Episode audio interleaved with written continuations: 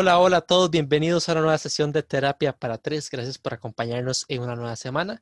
Les saludo un tercio de este show, les saluda Ronnie Gudiño. Y un día volvió, un día regresó, un día retornó a casa. Lior Richter ha vuelto a Terapia para Tres. ¿Cómo está, Lior?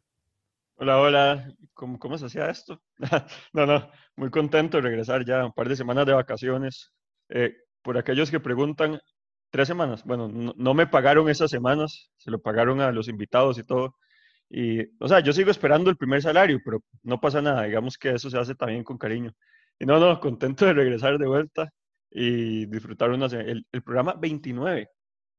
29, que no es un número que me gusta mucho, pero todo bien. Los que, los que vean la, la, frase de la semana van a, hacer ser y sí, irónicos, vamos a decirlo por no hacer bullying, porque no es bullying, es ironía de ver este, que capítulo 29 usted utilice cierta camisa.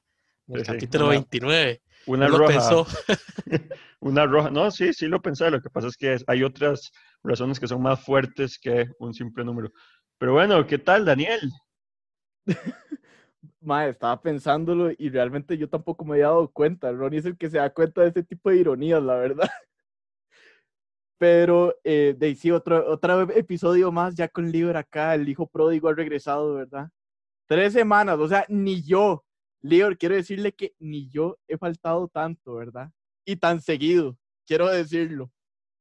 Pero, usted faltó dos, pero no seguías, eso sí. Exacto, exacto, exacto. Yo, yo estaba ahí poniendo mi, mi presencia en, en, el intermedio, ¿verdad?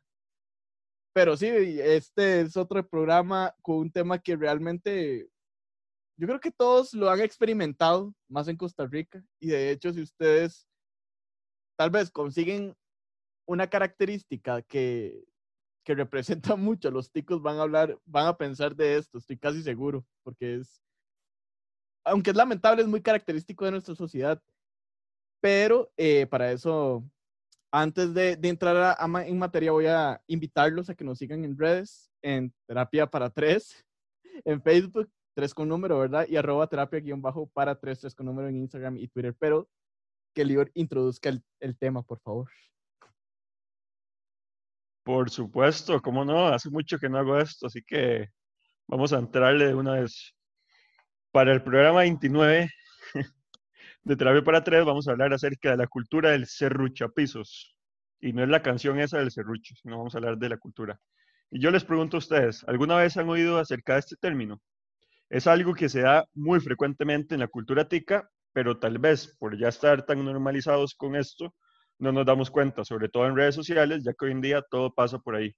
Solo como una pincelada, les puedo comentar que el serruchapisos es aquel que le baja el piso a otra persona en distintos ámbitos de la vida, pero que generalmente es porque está brillando en lo que se dedica o está muy bien posicionado.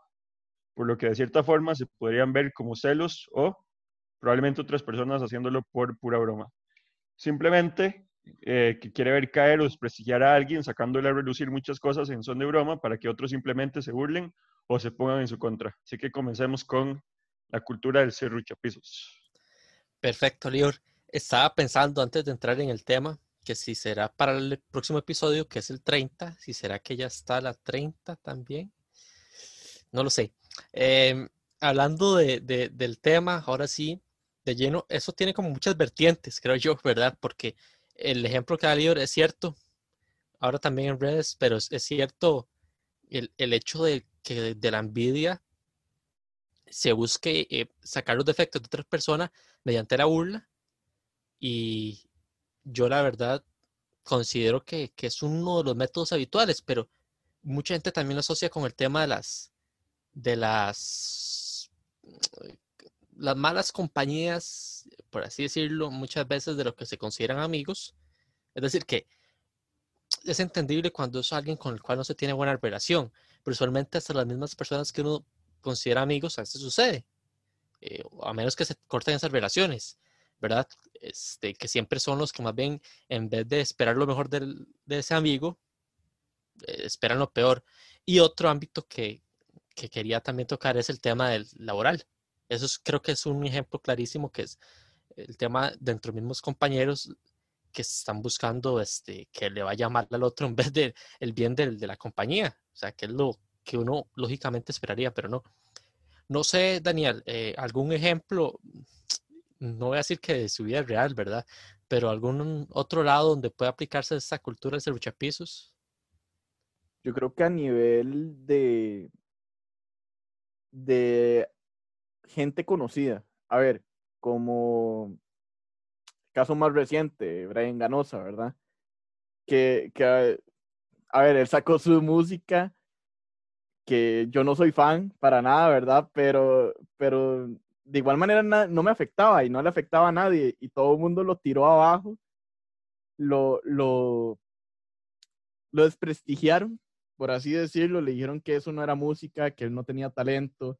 Y puede que sí, puede que no, pero es un tema, un tema muy por aparte. Y, a ver, e, es, a, veces nosotros deberíamos como ponernos en, en, la situación de los demás. Si usted tiene algo, un proyecto que quisiera desarrollar y todo un país lo, lo, lo desprestigia de esa manera, como que, no sé, uno lo pone a ver las cosas más con perspectiva, como, ¿por qué lo hacemos? Realmente, si no me afecta a mí, si no me afecta a mí, ¿por qué voy a decirles, voy a decirle cosas? O sea, simplemente un trabajo, entre comillas, puede ser que él quiera hacer un proyecto que quiera desarrollar, pero sí se ha visto mucho, no solo con él, sino también con Melissa Mora. Melissa Mora fue otra que, que siempre la han criticado por todo. Eh, varios influencers que también se les ha criticado por su forma de trabajo y así. Entonces, yo creo que en general cuando son gente conocida y que quieren incursionar en una parte tal vez más artística, siempre se le hace luchado, por lo menos aquí en Costa Rica, el piso y un montón. Pero no, no nos salgamos del tema de Ganosa, porque es un buen ejemplo. Yo quería preguntar el libro algún ejemplo, pero quiero seguir tratando este. ¿Por qué? Porque yo no lo veía así y cuando usted lo mencionó, ahora sí lo entiendo y sí se puede calificar como pisos. Yo lo veo desde una perspectiva, uno, de que es una figura que divide por el hecho de haber participado en un programa que dividía y por haber sido popular y por popular no para todos en el sentido, ¿verdad? De que haya hecho algo notorio que uno diga, no, no se puede debatir. Entonces, yo por ese lado sí lo, sí lo veo que es, un, es uno de los motivos, mm, pero no realmente envidia. Creo yo, puede que alguna gente pueda venir de envidia. Lo que ocurre, claro que uno lo puede alinear con lo de Melissa Moore y con otros influencers que usted dice, es que a veces en el país y, en el mundo, vamos a decirlo, la gente como que quiere encasillar a la otra gente. Es decir, que si usted se conoció por hacer determinada cosa, no puede hacer otra. No le gusta que usted se salga del molde, no le gusta que usted abarque otras cosas. Sienten como que le está quitando la oportunidad a alguien más, sienten que está queriendo todos los reflectores. Creo que también sale mucho de eso y como bien usted dice, justificado o no, que el hecho que digan que no tiene talento para eso. Pero bueno, sé, ¿cómo opina usted de ese caso en específico? El caso de Brian Ganosa es interesante analizar. Yo sí siento obviamente que sea muy de ese Pisos, pero no sé si ustedes recuerdan al principio que él salió, él sacó el video, la gente le empezó a, criticar que como cualquier persona famosa eh, que sea conocida en redes sociales, no está exento, más bien está, hay un portillo abierto para que todo el mundo lo critique, sea quien sea, llámese quien sea, cualquier famoso. Y él justamente se quejó de que es que en Costa Rica no se aprecia el arte, no se aprecia, no se aprecia a los cantantes, a la gente que quiere salir adelante, no sé qué, y que hay mucha cultura de pisos. Creo que eso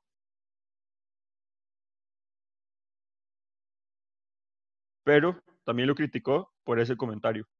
Entonces, uno más el otro fue donde explotó la cosa contra Brian Ganosa porque fue un tema que se estuvo hablando por varios días. Yo me acuerdo que se ponía las noticias o uno le veía en redes sociales y era todo el mundo en contra y es más, y está también el Cabro Más Macabro Challenge y todo el mundo lo hacía para en son de burlarse. Me acuerdo algunos influencers que lo hicieron y que grabaron un video con él y que al fin y al cabo el, el, el fin, valga la redundancia, era burlarse, no era hacer el challenge como tal. Pero bueno, eso es a lo que está expuesto cualquier eh, influencer o cualquier persona famosa en este país. En este país, lo que pasa es que eh, es un país tan pequeño que todos se conocen con todos. Cualquier influencer que tenga más de, no sé, póngale 5 mil, 10 mil seguidores, ya es alguien famoso, ya es un famositico. Y obviamente la cultura del serrucha pisos es muy fuerte acá. Entonces, con más razón, está ese, ese don de la gente para criticar todo. Pero siento que fue no solo por la canción, sino que también por las declaraciones de él. Y es que la gente compite hasta con la gente que no debería competir. Es decir, a mí no me interesa de ser músico, no me interesa. Y mucha gente no le interesa ser músico, pero siente como que compiten contra alguien. Si me voy a entender, es como que no quieren que le haya bien porque le está quitando mi oportunidad. No, quiero verlo, quiero verme mejor a mí, aunque yo esté en otro ámbito de la vida completamente. Lo que sucede también es eso que dice el libro. Es como la creencia que el tico pura vida y los extranjeros también la repiten, pero al mismo tiempo es tan pequeño que no es tan, tan pura vida. Es como, como se ve a veces en, en los barrios bastante pequeños, sucede eso, donde todo el mundo se conoce y por más los chismes, más la envidia, se le desea el mal y de frente con el vecino lo saluda, pero por detrás es el puñal. Y a Costa Rica a gran escala algo así es también. No solo para tirar a Costa Rica, pero algo así grande es. Y antes de pasar con Daniel, siguiendo con el tema, sí quiero hacer énfasis y darle puntos a, ellos. También le paso a Melissa Mora, de que obviamente ellos desearían que recibieran críticas excelentes por la música que sacan. No lo hacen, pero ok, estoy recibiendo tanta exposición, ya sean burlas, ya sea en, hasta insultos, pero mi nombre y mis canciones se están compartiendo y ellos quizás no lo que querían, pero dice, güey, tengo que aprovechar esto, porque quizás alguien de carambola le llegue y le guste. O sea, lo importante para ellos al final yo creo que es que por lo menos están teniendo exposición, aunque no es la que en el ojo público. Claro. Sí, e-, ese es un buen punto. Muchas veces ellos dan, como, o sea, dicen comentarios negativos sobre los mismos ticos, como este caso de Ganosa, pero es más para generar ruido que porque en verdad lo piensa así. Y muchos de los famosos acá eh, son famosos por, no necesariamente por cosas positivas, sino por ser polémicos. Que le digan Melissa Mora o, o Brian Ganosa. Y, y, no está mal. Cada uno tendrá su forma de, de ser influencer y, y, estar en el ojo público. Pero el punto es ese. El punto es que ellos quieren estar en, en el centro de la palestra, independientemente de si lo que hagan o digan está bien o está mal. Sí, sí, sí, digamos, hablando específicamente de este caso de Ganosa, yo creo que también otro factor fue que, por lo general aquí en Costa Rica siempre pensamos que todo lo que se vea a nivel internacional, digamos, en el caso de Ganosa, que de hecho él estuvo viviendo creo que varios años en, Estados Unidos, piensan que eso nos va a representar a todos, como que nos va a generalizar y que el extranjero va a tener una percepción muy diferente de nosotros, que está muy alejada de la realidad. Y creo que también eso fue un factor que afectó mucho a la recepción de la música de, de Ganosa, porque de hecho yo me acuerdo que vi un tweet de un tico que se volvió viral, eh, que estaba viviendo también en Las Vegas, y él literalmente puso, fue, lo que puso fue como, solo quiero recalcar que esto no es lo que hacemos todos los ticos que vivimos en Las Vegas, una cosa así, como para ya desligarse de la situación. Y es cierto, o sea, se, ha visto como muchas personas eh,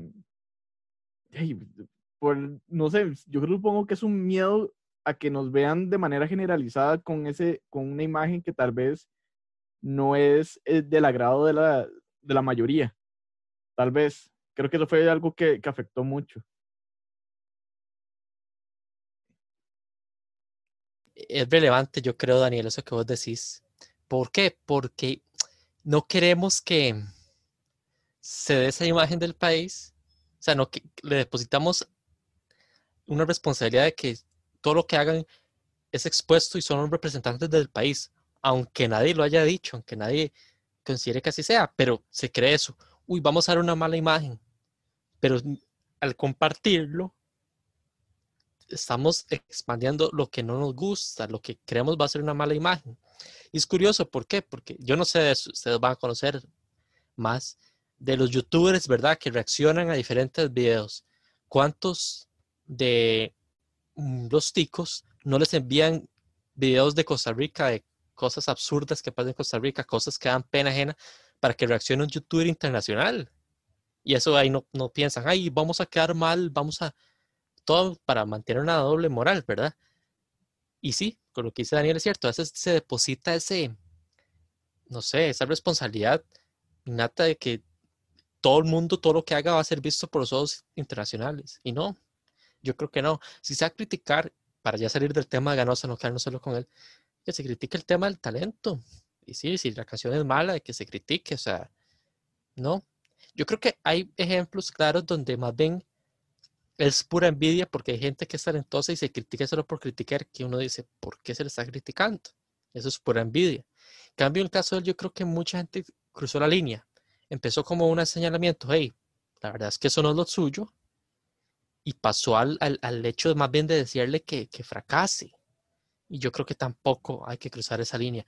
No sé, Lior, si tienes algún ejemplo más, o quizás no un ejemplo concreto, sino una situación donde consideras que sea constantemente. Pensé en un ejemplo y es internacional, si se puede, obviamente decir. Y es con un nacional que usted sabe que a mí me encanta, que es un deportista, que se llama Keylor Navas, cómo estuvo tanto tiempo en Real Madrid y que la prensa le cerruchaba el piso para que no fuera el portero titular del Madrid. No vamos a hablar de la parte deportiva, porque creo que no viene, no viene al caso, pero ¿cuántas veces no vimos que tenía un error y lo mataba la prensa y que, y que cualquier cosa que hacía se le criticaba y que ahora se Courtois comete un error y nadie dice nada?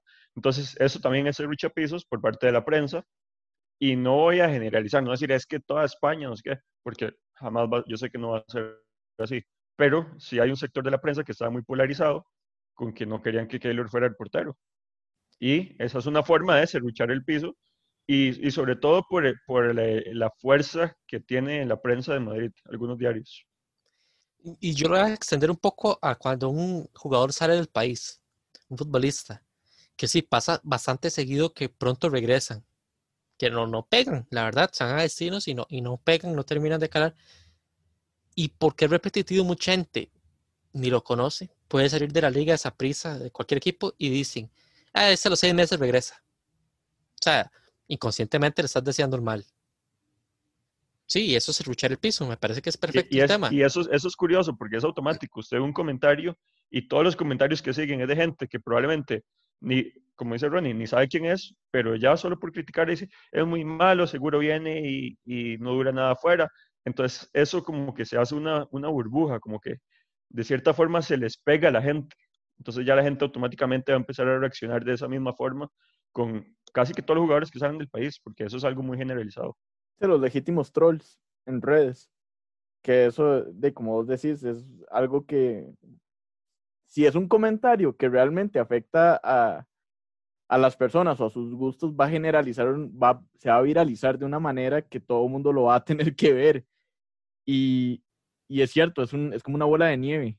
Es, de hecho, yo creo que tener razón con, con, lo de Keylor, yo creo que todo el mundo más bien aquí lo estaba defendiendo aparte de, de estárselo eh, comiendo, por así decirlo, ¿verdad?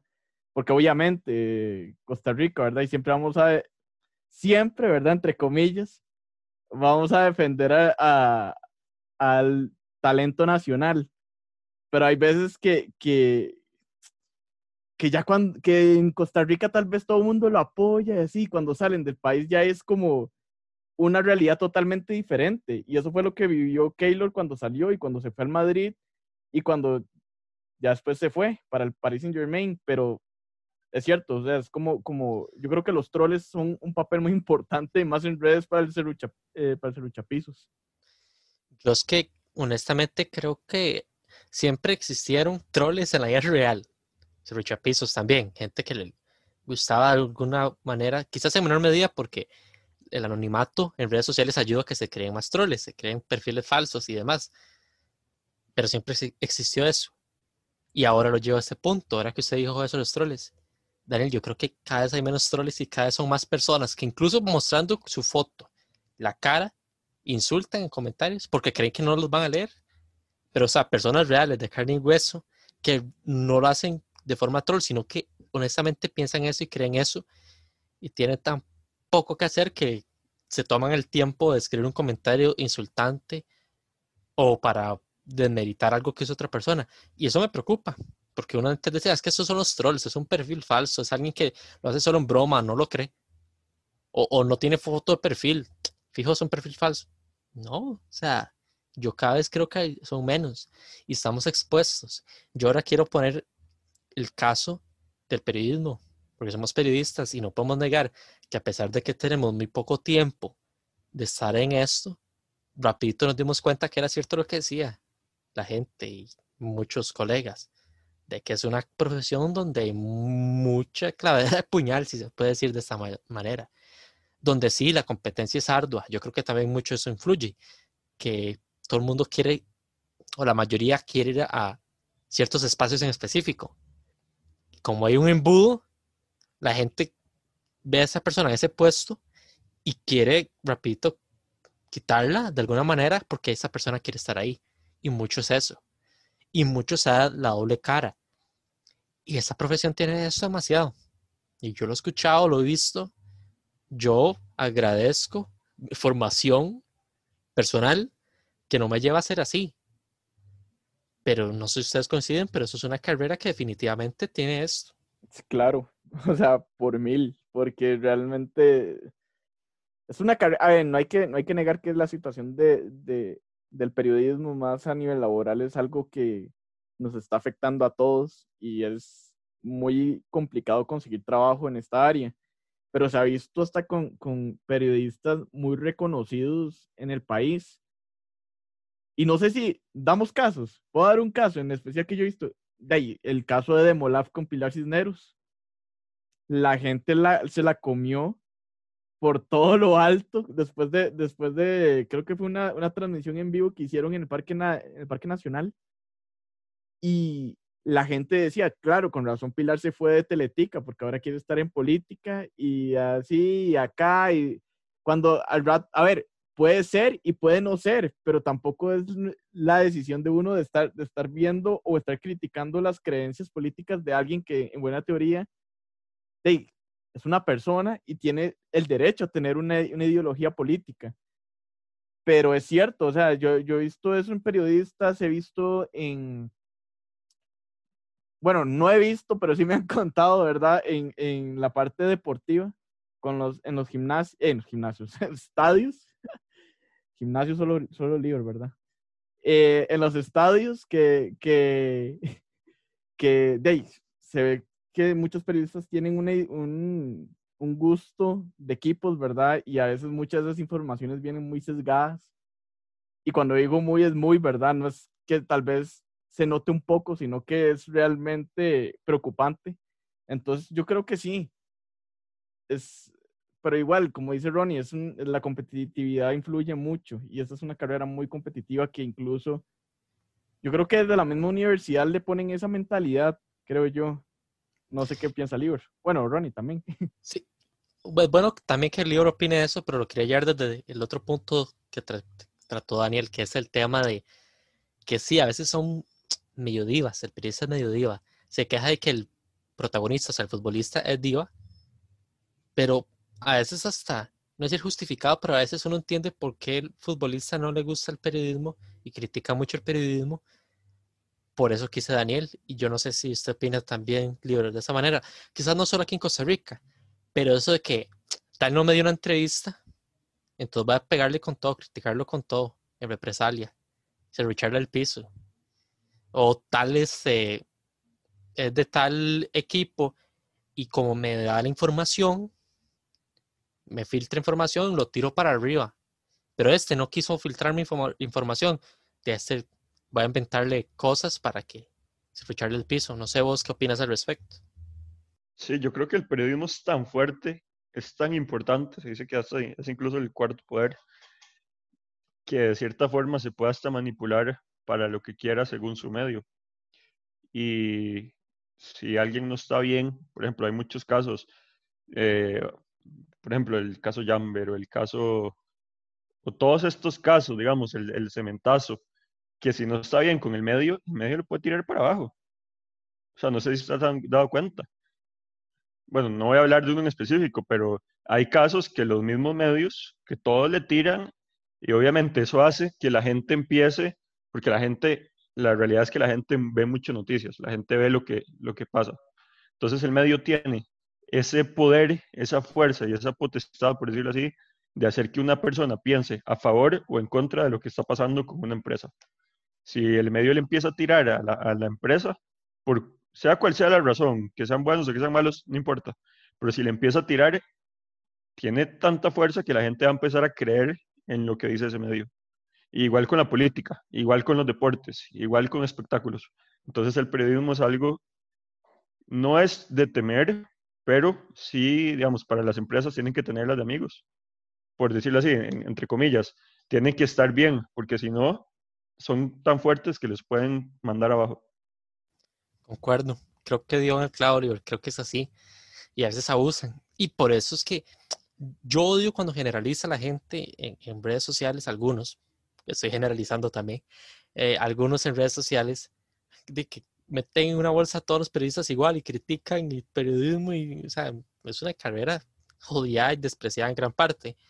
Pero a veces yo entiendo porque a veces hay actitudes y se abusa del poder, el tema del, del periodismo.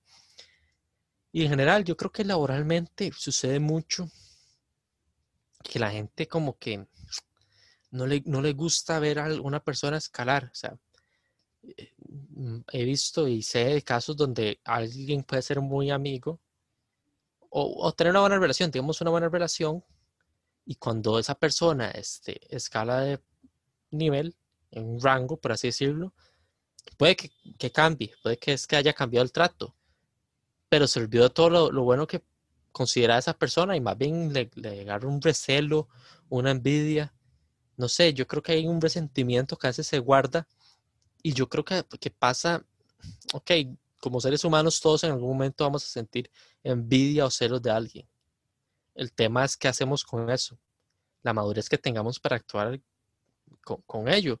Es decir, a mí me puede dar envidia, no sé, ver una persona trabajando en el lugar de mis sueños, por poner un ejemplo. Yo lo que puedo hacer es trabajar duro para llegar ahí en algún momento. O si soy inteligente, hablar con esa persona es la posibilidad de que me meta ahí a trabajar. No sé, por poner un ejemplo, no me ha pasado. Pero ¿qué pasa muchas veces con, con el tico? Que lo que llega y dice esa persona y saber que por patas fue que llegó ahí. No, no, dos semanas y la echan, van a ver que no es suficientemente buena. ¿Pasa o no pasa? Claro que pasa. Y el serruchapizo yo creo que es, nace por la envidia y la falta de madurez de qué hacer con esa envidia. Y a ustedes debe haber pasado, estoy seguro, a mí me ha pasado que a veces hay cierta envidia, algo ve uno, uno le dice lástima. Y sí, muchas veces justificado con dice, mayor envidia porque dice, a esa persona que quizás no es capacitada en eso, le está yendo bien en eso o se le dio una oportunidad. Pero no tengo por qué luchar el piso tras de feria públicamente como se hace muchas veces. Y tampoco pruebo que se haga detrás de las espaldas, porque ahí yo creo que el tico es deporte para el tico luchar el piso detrás de las espaldas. O sea, alguien que no llegó a una reunión Somos o potencia mundial, papá. Sí, sí. O, apenas se va, ¿cierto o no? Yo, creo que, que, es cierto. Sí. Y, y a veces entre, como mencioné al inicio, entre más amigos, entre comillas, sean, más sucede. Y yo no hablar aquí de géneros. Muchas veces sucede que las mujeres dicen, ay, es que entre las mismas mujeres nos luchamos el piso. Y los hombres también. O sea, pero eso pasa, amigos con amigos, amigas con amigas. O sea, pasa que muchas veces entre más mielosa sea la relación de amistad, más falsa es porque más por la espalda está esperando apuñalearlo. Yo creo que eso es algo que, que sucede yo, obviamente no soy sociólogo, no sé nada de eso, yo lo justifico muchas veces que es por envidia y falta de madurez de qué hacer con eso. No sé cómo lo interpretan y tratar aquí llegar a una conclusión que no vamos a tener ninguno la razón, pero no sé ustedes cómo lo interpretan. A ver, si es envidia, y... pero hay veces que yo creo que, como dijo Libra anteriormente, es como una bola de nieve como el efecto de bola de nieve. Tal vez uno le puede dar envidia cuando una persona le ha ido bien y es como, qué madre, le fue bien y a mí no, ¿verdad? Porque lastimosamente cada quien, ve, cada quien vela por, por, por su bien, ¿verdad? siempre por el bien propio. Entonces, viendo que alguien le está yendo muy bien, que está logrando sus objetivos y uno tal vez le está costando más, siempre la envidia, pero yo creo que al principio no es algo como que a uno le afecte tanto. Pero cuando va en proceso, que la persona va teniendo mucho más éxito que uno y uno dice, Dios, o sea, ¿por qué? ¿Por? Porque a ella sí le está yendo bien y a mí no. Entonces, es, yo creo que es un proceso es, y acumulativo, es algo acumulativo y que, y que, como dice Ronnie, ya al final ah, llega un punto donde uno ya no sabe ni qué hacer y la única forma de tal vez desahogarse es hablándolo con alguien más a sus espaldas. Y ahí es donde llega el ser, el, el ser luchapisos, ¿verdad? Diciendo todas las cosas malas y que por qué no debería estar en ese puesto, ¿verdad? Llevándolo al punto laboral, por qué no debería estar en ese puesto, que uno podría hacerlo mejor podría agarrar estas ideas, pero claro, ¿verdad? Es que tal vez uno habla, uno habla por hablar, pero a la hora de la hora, si uno le hubieran dado un puesto así, tal vez, quién sabe, y al rato hubiera hecho un mismo trabajo que, que esa persona, porque uno nunca sabe cómo, qué es lo que vaya a pasar, pero sí siento que es como algo acumulativo, que es una envidia que se va acumulando poco a poco y que al final de cuentas, el método, creo yo, porque tampoco soy psicólogo, ¿verdad? que usa uno para, para desahogarse es hablándolo con alguien más y hablando solo de las cosas negativas, ¿verdad? Yo creo que si me piden una palabra para definir el serruchapisos es la envidia. No hay otra razón. O sea, a ver, una cosa es que critiquemos a Brian Ganosa por joda, porque a, a, mí no me da envidia, sinceramente. O sea, yo no lo critiqué, primero que todo si lo hubiera criticado, no lo hubiera hecho por envidia, lo hubiera hecho por joda, porque veo que todo el mundo está en ese, va a ser una palabra tal vez un poco fea, en ese chingue, en, e, e, porque es, la moda ahora, es lo que todo el mundo está hablando y uno quiere ser también parte de todo esto. Entonces, uno lo critica porque es lo que el ambiente en redes sociales, por ejemplo, dice, genera. Eso es lo que todo el mundo está hablando y, y para bien o para mal, tal vez eso era lo que él quería. Pero también encontré otra, otra definición muy, que dijo un psicólogo que creo que es muy atinado, que dice que generalmente son individuos, individuos frustrados con su vida. Y eso viene muy pegado a lo que dijeron ustedes. Es probablemente que alguien quería hacer algo, un puesto X, no lo logró y otra persona que lo conoce, que es amigo o un conocido, sí llegó. Entonces, ¿por qué? Porque él sí, yo no. Él no tiene más capacidad que yo. ¿Usted qué sabe? Entonces, la cultura de lucha pisos es ver cómo yo si Ronnie, por ejemplo, estaba en un puesto que era el que yo quería, y a mí me da mucha envidia, porque eso es lucha pisos, es en pura envidia, yo quiero ver cómo lo destrono a él para yo meterme en ese puesto. Entonces yo empiezo a hablar con Daniel y vemos cómo vamos a hacer el plan y, y ojalá Daniel sea el jefe. Entonces, ah, sí, tiene razón, Ronnie fuera, me meto a mí. Ese es como un ejemplo así muy sencillo. Ver cómo quito a esa persona para ponerme yo ahí en, el, en un ámbito laboral, ¿verdad? pero también hay otros, como los que dijimos antes, de que, de que, que tal vez es por, por pura broma, porque me gusta, porque como ustedes saben, eso es un deporte también, y por eso es que dije que somos potencia mundial. Entonces, si eso fuera, no, si eso fuera un deporte, yo creo que todo el país lo haría. Entonces, creo que para, en, en modo conclusión, ser luchapisos es que veo que alguien está haciendo algo que yo quiero o algo que no me gusta y por necesidad porque me nace, lo quiero criticar. Y, es por, y muchas veces por pura envidia, muchas veces es por puro chingue. Así es. Y voy a plantearles esto. Voy a plantearles esto. Ya que el líder también me respalda en que es un deporte nacional. Se está normalizando, es claro. Pero se premia, ¿no? También. Mucha gente acusa que hay el sapo, por ejemplo. En el trabajo, la botas, como dicen. Pero no se premia muchas veces eso. No se premia muchas veces ser luchapisos. Porque no estaríamos hablando de eso. Yo creo que habría menos ser luchapisos si fueran penados o, no se les diera pelota, para decirlo, o no recibieran su recompensa, lo que querían. No sé ustedes, no se, no se está premiando muchas veces al ser luchapisos. Por eso es que se convirtió en deporte. Puede ser. A ver, puede ser, pero, pero como te digo, muchas veces es por el simple hecho de hablar, creo. Muchas veces no, no creo que la misma persona tenga un objetivo en específico como para de, de, de no sé, de llegar y, quitarle el puesto a los demás, o sino que yo creo que es el simple hecho de criticar a veces y de desahogarse y ponerse ese método de defensa que les estaba comentando. Puede ser y puede que no. Al rato y la persona de ese, de ese tipo de acciones consiguió algo que le favorecía. Un puesto de trabajo, no sé, que a la persona a la que está criticando le haya salido algo mal, qué sé yo. Pero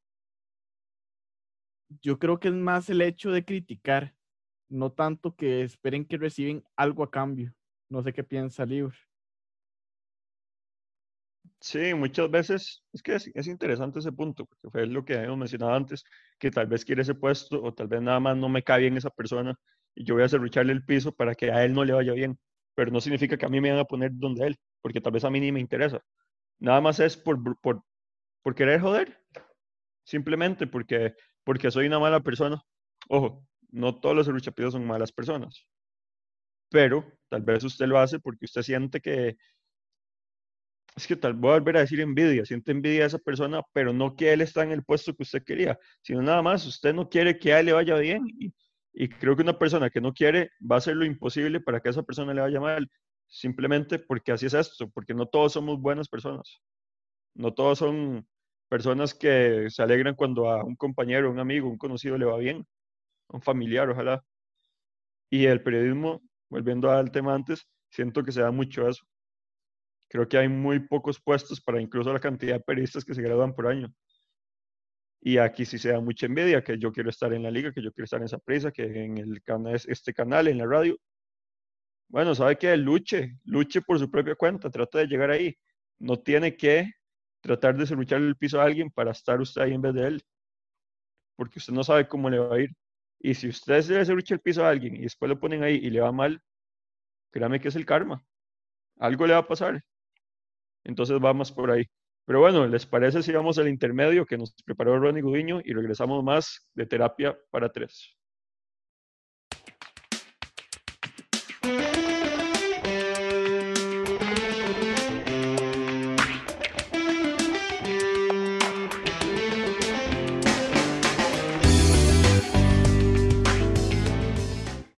Se aproxima el final del año, una época que suele ser reconocida como una bella, de muchas alegrías para pasarla junto a la familia y o amistades.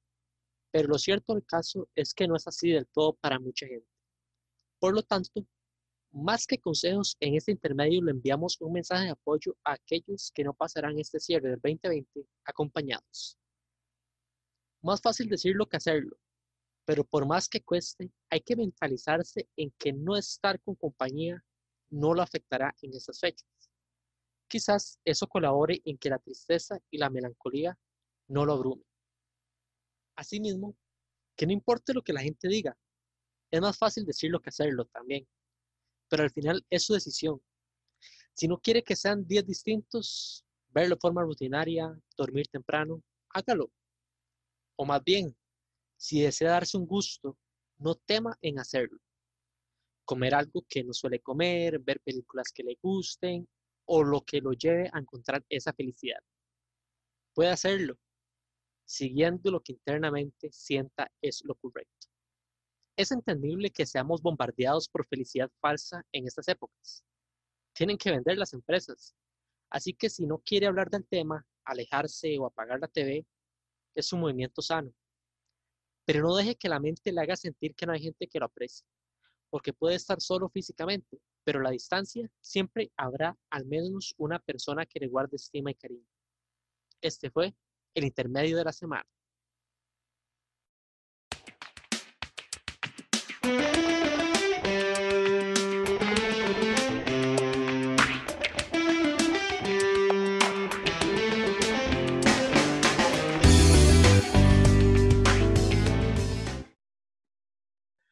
Bueno, muchas gracias a Ronnie por ese intermedio. Ahora sí, volvemos con la parte del bonus track.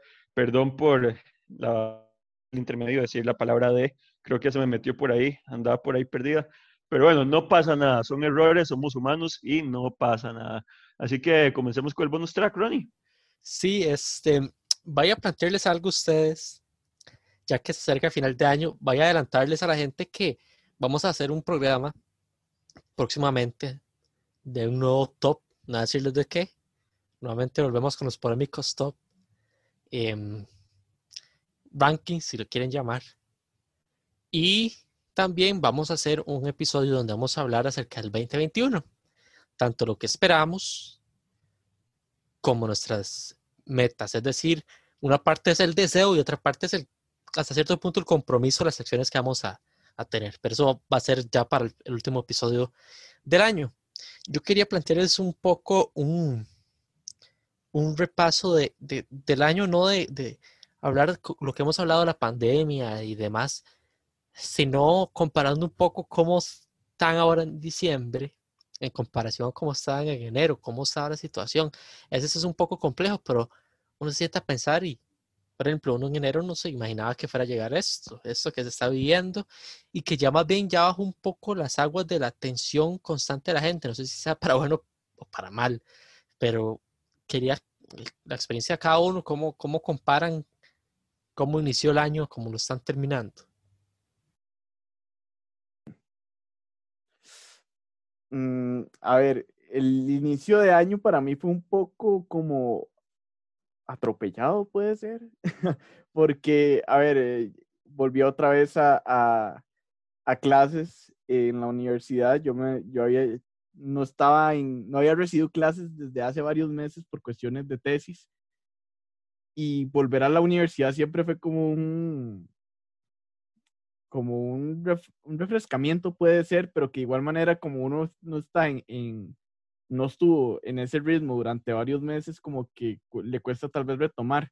Entonces sí, eh, para mí fue un poco atropellado y más el hecho de que, bueno, inicié la, la licenciatura de ese año y a mediados empecé a trabajar, entonces como que todo se acumuló, ¿verdad? Todo se acumuló, estudio, trabajo, pandemia, eh, de todo. Pero comparándolo con, con, con ahora, yo creo que tengo más, tal vez como más experiencia, más objetivos cumplidos de los que yo pensaba que iba a tener, porque realmente uno tal vez desde mi punto de vista voy con el, con, con el ritmo, ¿verdad? De las olas, yo no, no soy como de los que tengan, mira, quiero terminar esto tal mes, esto tal otro, o quiero para este momento tener eh, no sé, planeado lo que voy a hacer para el otro año. Ah, ¿Me entiendes? No soy, no soy así. Pero de lo que yo sí considera que decido si tenía que terminar este año, yo creo que he conseguido mucho más. Y ahora como que, bueno, ahora tengo trabajo por dicha, entonces es algo siempre bueno que, que, que me gusta mucho y que incluso me ha dado la posibilidad para comprarle regalos a varios de mis familiares para Navidad, que ha sido algo muy, muy, que me gusta, la verdad. Pero, pero sí, yo creo que, que fue un inicio muy atropellado, pero un final, por así decirse, por así decirse tranquilo, creo yo. tranquilo. Bueno, la verdad que, como bien dijo Ronnie al principio, uno jamás se iba a esperar esto. Yo creo que ni en nuestros peores sueños, porque sí sabíamos que estaba lo del coronavirus, pero era en China. Y creo que se empezaban a dar los primeros, sobre todo en enero febrero, los primeros casos en Italia, en España, en Francia. Y lo veíamos como algo lejano, pero que sabíamos que algo iba, a poder venir acá. Creo que no voy a decir que fue un año de pesadilla, porque para nada. En sentido de salud, sí. Nos han quitado muchas cosas, muchas libertades. Eh, no hemos poder ir a cubrir, por ejemplo, estadios desde marzo. Nos hemos tenido que conformar viéndolo de la casa. Pero hay que verle el lado positivo a las cosas. Eh, tenemos salud, tenemos trabajo. Eh, yo logré terminar la tesis. En enero yo ya estaba en proceso casi de terminar la tesis. En mayo, bueno, en marzo terminé la tesis, la presenté en abril y en mayo me metí a la licenciatura. Y siete meses después ya me quedan solo seis materias para sacarla. Ahora en enero, si Dios quiere, matriculo el otro cuatri. Entonces, creo que ha sido un año muy provechoso. Siento que también todo esto llegó a reforzarnos cosas, como saber que es muy importante estar en la casa, estar con la familia, eh, poder sentarse a cenar con los papás, con los hermanos, con los abuelos, con los tíos, no importa, y hablar de cosas que uno en, el, en ese trajín de la vida no tiene o, o no le da chance, porque antes de la pandemia uno corría para acá, corría para allá, lo que sea, con las clases íbamos a la U casi todos los días. Entonces siento que llegó como para darnos un respiro también. Entonces creo que hay que ver el lado positivo de las cosas. Obviamente yo jamás pensé que todavía en diciembre íbamos a estar con tal cantidad de casos y que en enero se pueden venir otros cierres y cosas peores. Esperemos que no sea así. Pero bueno, si toca, toca. Lo único que uno puede hacer es cuidarse y disfrutar con la familia y empezar el 2021 con el pie derecho, poniéndose metas que uno sepa que va a alcanzar. No, no puedo decir, eh, voy a viajar por el mundo porque uno sabe que en estos momentos es imposible, pero tal vez en un año, dos años, tres años sí lo puede hacer. Entonces siento que va más por ahí, ¿verdad? Ver el lado positivo a las cosas y decir, bueno, eh, hay que hacer cosas, uno no se puede, no se puede volver loco tampoco, tiene que estar eh, activo y nada, disfrutar de la vida. Este, sí, veamos, o sea, ya nos quedan dos programas del año y se acaba. Y uno dice, wow, esto se fue eterno y eso, pero al mismo tiempo no. Yo creo que al mismo tiempo, con todo y todo, pasó rápido el año, hubo sus días y sus semanas en los que uno dice, esto se hace eterno. Em, pero sí, o sea, ah, veamos, yo, ¿dónde estaba? Eh, en enero yo creo que yo estaba, igual estaba ya, iba a cursar mi segundo cuatri de universidad. Creo que sí, de universidad ya en la, en la licenciatura me refiero. Yo estaba en ese punto, sí, y a ver, yo creo que, bueno, ya también trabajando, estaba trabajando, ya cumplía un año de trabajar donde estoy. Y yo lo veía tan rutinario, tan normal. O sea, eso que uno no, cuando le pregunta a uno se como cuesta responder porque era tan normal que uno no recuerda algo en específico. Yo creo que todo estaba tan tranquilo. No sé si había algo más, pero no, recuerdo. Yo estaba como muy en lo normal, muy en lo habitual, muy en, en, lo mío, en la rutina también. Y todo lo cambió. De hecho, para comentarles, este, yo cumplo años en febrero mediados de, febrero. Yo celebré con todos estrujados, con compañeros, con amigos. Todos estrujados ahí, salimos y eso. Ahí que sale a tomar y demás y todavía febrero y un mes después, eso era pensado. Va a decirlo, yo creo que se dio el primer caso y como la semana, cuando todavía no era todo como estaba, pero igual había cierto temor, no había cerrado nada todavía, se hizo una fiesta de amigos y saber que fue la última vez que, que hubo a saber hasta cuándo de ver a esa gente así. De estar trabajando presencialmente. De tener que ir a la oficina. Ir todos, o sea, como les digo, la rutina y uno también era como, ay, qué pereza esa rutina, qué pereza. Y ahora la rutina más bien es estar en la casa, despertarse y prender la computadora para trabajar. O sea, fue cambios, como les digo, yo que dije, uy, mi vida en enero era tan normal, tan rutinaria, pero cuando uno se siente a ver, ha cambiado, ha sido obligada a cambiar en comparación en cuestión ya de 11 meses. Como están 11 meses, es, increíble ver ese punto. Pero ok, ya, ya hablamos de enero, de cómo estaba enero. Comparen, ustedes, ustedes lo responden desde el punto de vista que, que quieran. Ustedes interpretan la pregunta como quieran. Ustedes saben que yo siempre les dejo abierto eso. Comparándose Daniel y Libro a su versión en enero, ¿dónde están ahora en diciembre? Más perdido. no, yo lo digo en broma, pero tampoco es tan broma, creo. Porque, a ver, eh, Daniel y, la salida de, honestidad. Va a ser como broma, pero la verdad es que no es broma. no, no es tan broma. Eh, de ahí es, es, que, a ver, como yo les dije, inicié el año muy atropellado, con no sabiendo qué iba a pasar, y ahora con pandemia, ¿verdad? Todo cambió. Todo cambió en lo que está diciendo Ronnie de la, de la rutina yo para este punto no sé si voy a poder celebrar eh, las navidades con, con, mi familia. Entonces, como que todo ese tipo de cosas que uno por lo general ya sabe qué es lo que va a pasar, pues no sé.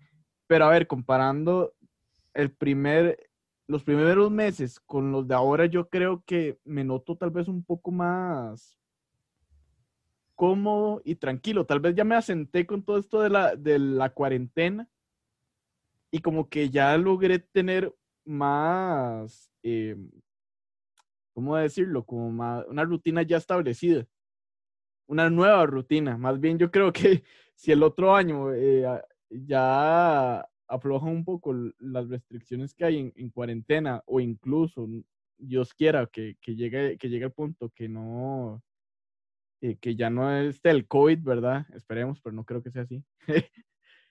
eh, de volver otra vez a la vida, entre comillas, normal.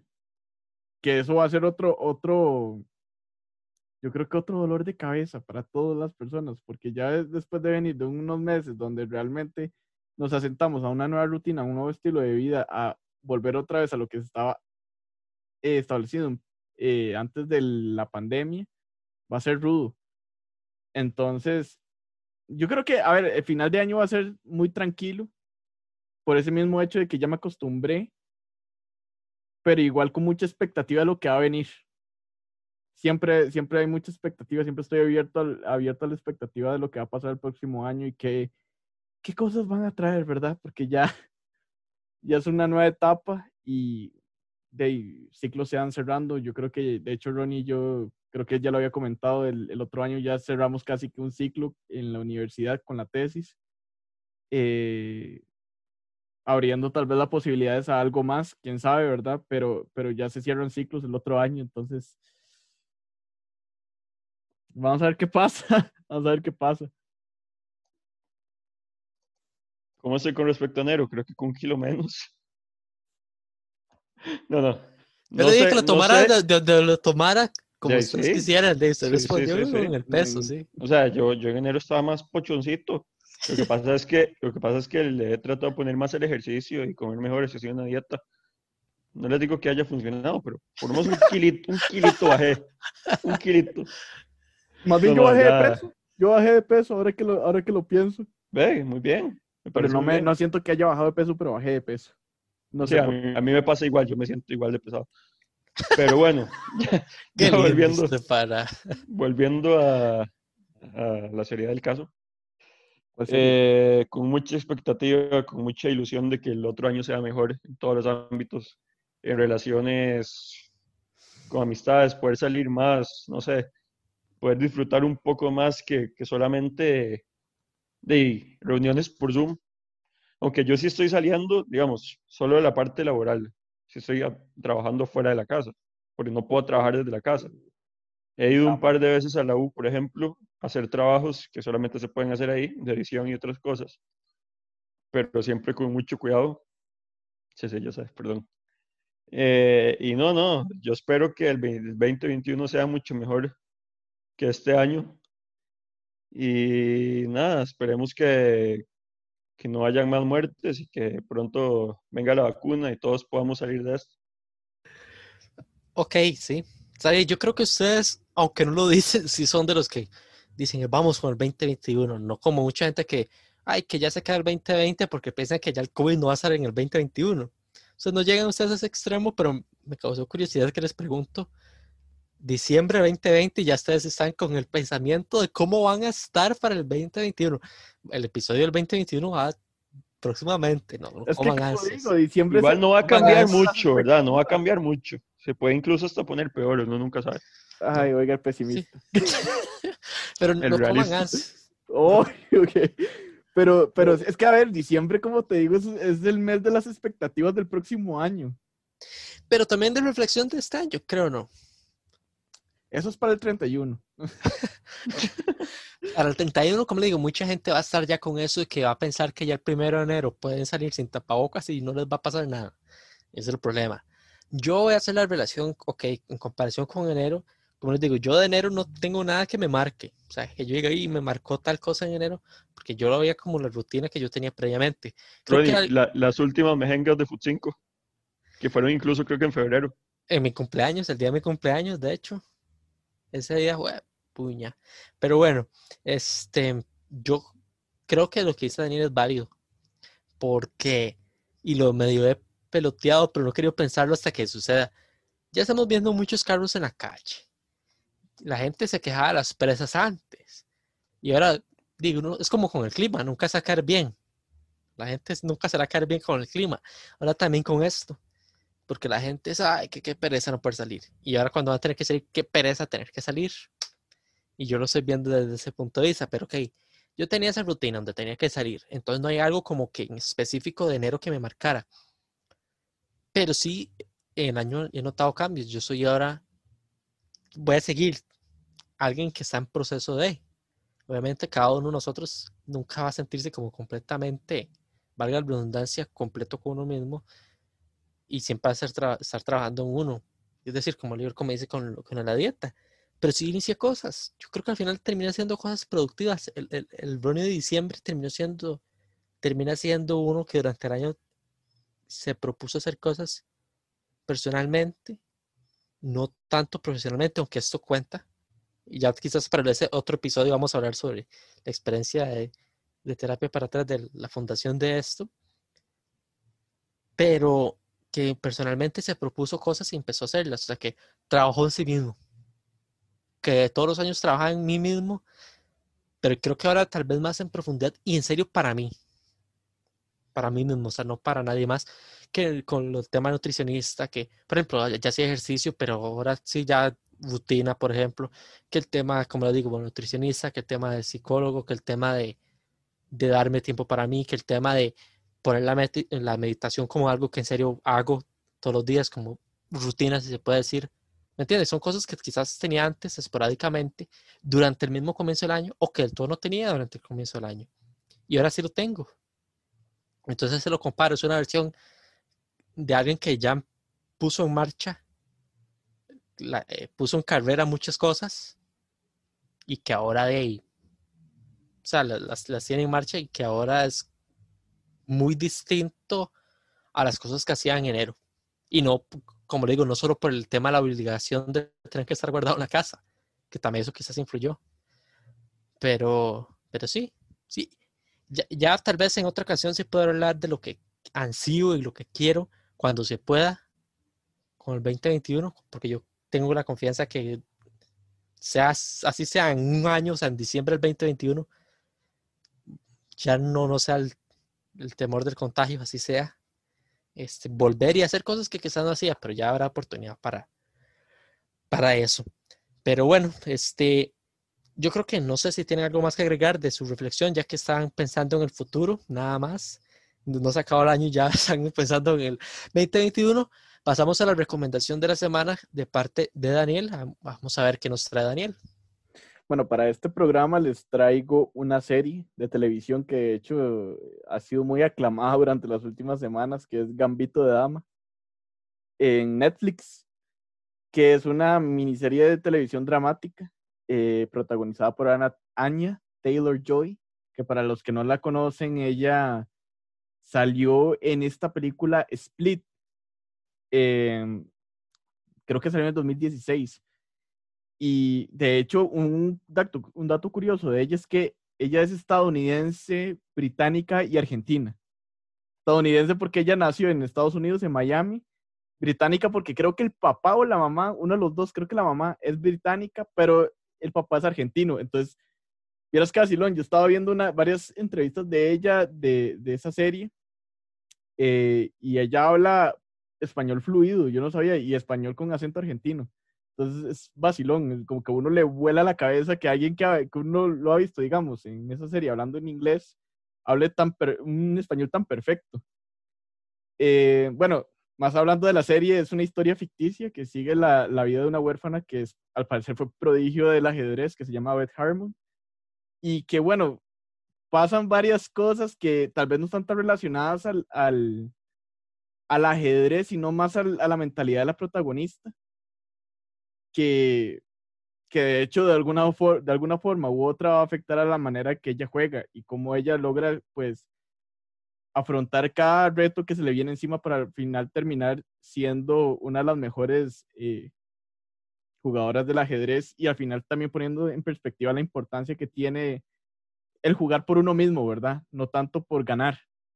pero sí, es, es, eh, es, interesante y, y, está ambientada en las décadas del 50 y los 60. Entonces está, está interesante para que la vean. Yo, de hecho, Daniel, este, me sorprendió porque no supe mucho, solo sabía que era ajedrez, pero me sorprendió. Yo decía, la gente, ¿por qué está haciendo tanta bulla en la serie de ajedrez? Porque yo dije, fijo, de esas que puede que sea buena, pero va a terminar siendo un nicho. O sea, muy poca gente, pero me sorprendió. Yo, y todo el mundo está hablando, o sea, es pop culture ya. Entonces dije, la tengo que ver. No, no he tenido, hay muchas que tengo en lista que no he visto, pero. Creo que es la más vista en Netflix. O sea, ya está dando buenos números. Sí, no, claro, como le digo, todo el mundo está hablando de la, de la serie. Y yo, la verdad, como le digo, tengo que, que sentarme a ver si la veo. Como le digo, me sorprende que tenga tanto pegue. Me sorprende. Elior, ya que volviste, ¿quieres ir las redes sociales? Claro que sí. Nos pueden seguir en Facebook como Terapia para Tres, tres en número, y en Twitter e Instagram como arroba terapia-para tres, tres en número. Antes de despedirme de este Lior, de no sé, coméntenos un poco cómo se sintió volviendo después de tres semanas. La verdad, ya sí, fuera de, de broma, se siente muy bien porque uno pasa tanto estrés entre semana y está de cierta forma, creo que el nombre es perfecto, es como una terapia para relajarse, para hablar de, de temas interesantes, temas importantes. Y nada, creo que es como un, un desestrés total de todo lo que pasa en, en, la vida. Es como meterse en una burbuja, una hora hablar y ya después volver a, a salir a la calle. Entonces creo que no, muy contento de estar de vuelta acá. Sí, es algo que sí, que uno espera. A mí me pasa también. Y por eso por hecho también es como terapia, en el sentido de que, como masajes, que al final uno se desestresa, una terapia de masajes. Por ejemplo, eso hay unos diferentes tipos de terapia para que no haya problema en el sentido que piensa que es una terapia de, de que somos eh, psicólogos, ¿no? Hay diferentes tipos de terapias. Esta puede ser un tipo de terapia para eliminar el desestrés. Y bueno, agradecerle a Lior por regresar, por dignarse a volver. Gracias a ustedes por invitarme. Lo vemos dentro de un año, no mentira. Sí, eh, sí. Ya, ya, me tomo las vacaciones de fin de año. Yo soy el que vea, no, no he tomado ningún día. Yo no he faltado. Va a tener que porque esas vacaciones se me están acumulando. Este, gracias, Daniel. Hay que gastar 15 días antes de fin de año. Tengo que, no, no, el otro año. Eh, vamos a, a, ya cerrar. Gracias a ustedes dos por participar, por aportar. Como siempre, es un placer participar de un programa con, con ustedes y gracias a ustedes por acompañarnos. Y ya lo saben, les saco cita para la próxima semana en una nueva sesión de terapia para tres. Hasta luego.